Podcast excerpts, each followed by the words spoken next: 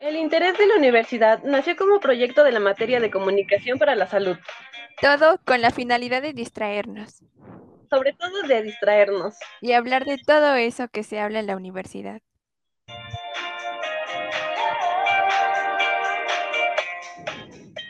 Esto es El interés de la universidad. Hola, mi nombre es Fátima Ansúrez.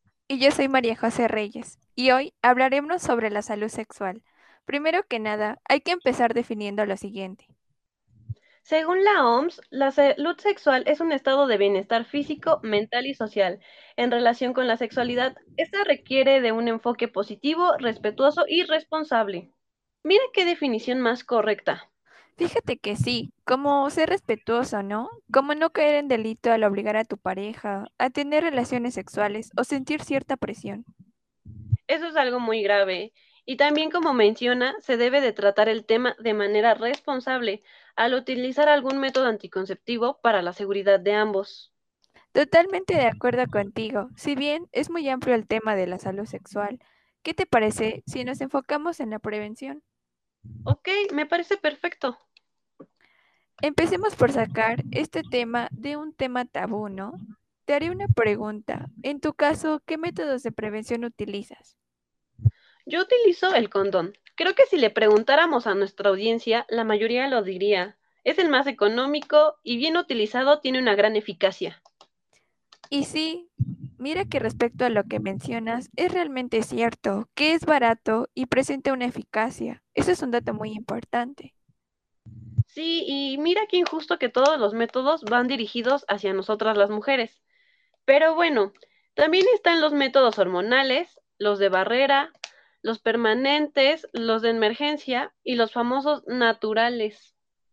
Y con estos hay que estar muy atentos, porque el coito interrumpido y el método del calendario menstrual no a todos les sale. Retomando a los hombres, ellos solo tienen dos métodos, uno de barrera, que es el condón, y el otro permanente, que es la vasectomía. Ya solo escuchando eso, sabes que aunque es responsabilidad de ambos el protegerse, todos los métodos anticonceptivos son de uso femenino y su precio es un poco elevado. Qué bueno que el condón masculino es barato, porque el femenino tiene un precio muy elevado y es difícil de encontrar. Imagínate, tan solo una caja con dos piezas cuesta aproximadamente 150 pesos y el del hombre pues hasta en 10 pesos lo encuentras en una farmacia.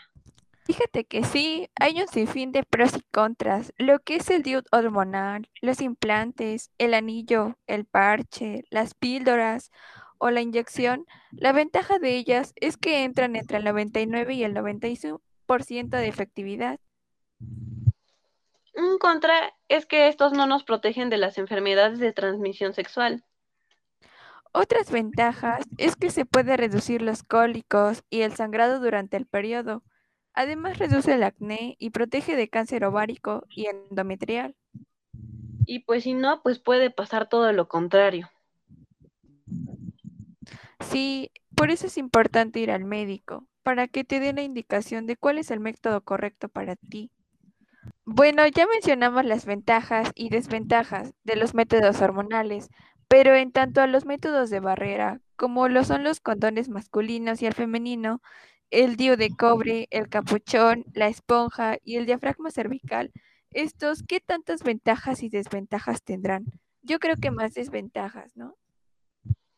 Pues fíjate que tienen más ventajas y son fáciles de usar. Algunos sí son más accesibles, previenen enfermedades de transmisión sexual, no requieren receta médica y no tienen efectos secundarios pero tienen una desventaja muy grande, que es que su uso incorrecto los hace más propensos a fallar, teniendo una eficacia entre el 98 al 86%. Bueno, ya hablamos de los hormonales, que son los que tienen mayor efectividad, los de barrera con una eficacia media, y ahora hablemos sobre los métodos naturales. Mencionando algunos, serían el método de ritmo, el de temperatura basal, el coito interrumpido y el del moco cervical. Suena toda una hazaña. Hay que tener conocimiento de lo más grande de nuestro cuerpo. Sí, porque para estar por debajo del 86% es porque no son tan efectivos. Pero mira, ante lo que acabas de decir, esa sería una gran ventaja. El que uno puede conocer mejor su cuerpo y que no tiene efectos secundarios y se dice que así se disfruta más.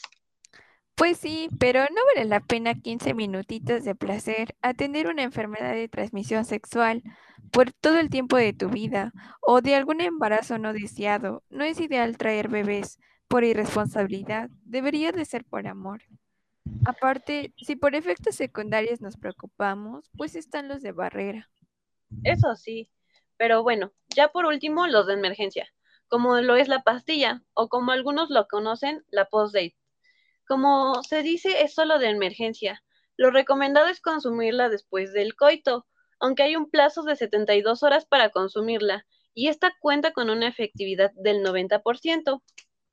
Algo importante es que se debe de tener un lapso de seis meses para poder volver a usarla y que no se ingiera del diario, ya que este pierde una eficacia al grado de ser del 0%. Para concluir este tema, ¿qué les recomendarías tú? Pues para empezar, sabemos que hay una gran cantidad de métodos anticonceptivos, con que al menos utilicen uno de manera adecuada, pues es más que suficiente. Agregando que el cuidado es de ambos, hay que tenerlo muy, muy presente. Algo que pueden hacer es que combinar un método hormonal y uno de barrera, así como crear una mayor eficacia y alguna prevención de enfermedad de transmisión sexual, pues así ambos contribuyen a una mayor seguridad. Exacto. Me encantó estar contigo y hablar sobre este tema lleno de mucho tabú. Bastante. Claro, con mucho gusto. También fue un placer poder charlar un ratito contigo. Pues podríamos hacer otro episodio de salud sexual. Gracias, Majo. Pero es tiempo de despedirnos. Así que gracias por escucharnos. Nos vemos hasta la próxima. Bye. Bye.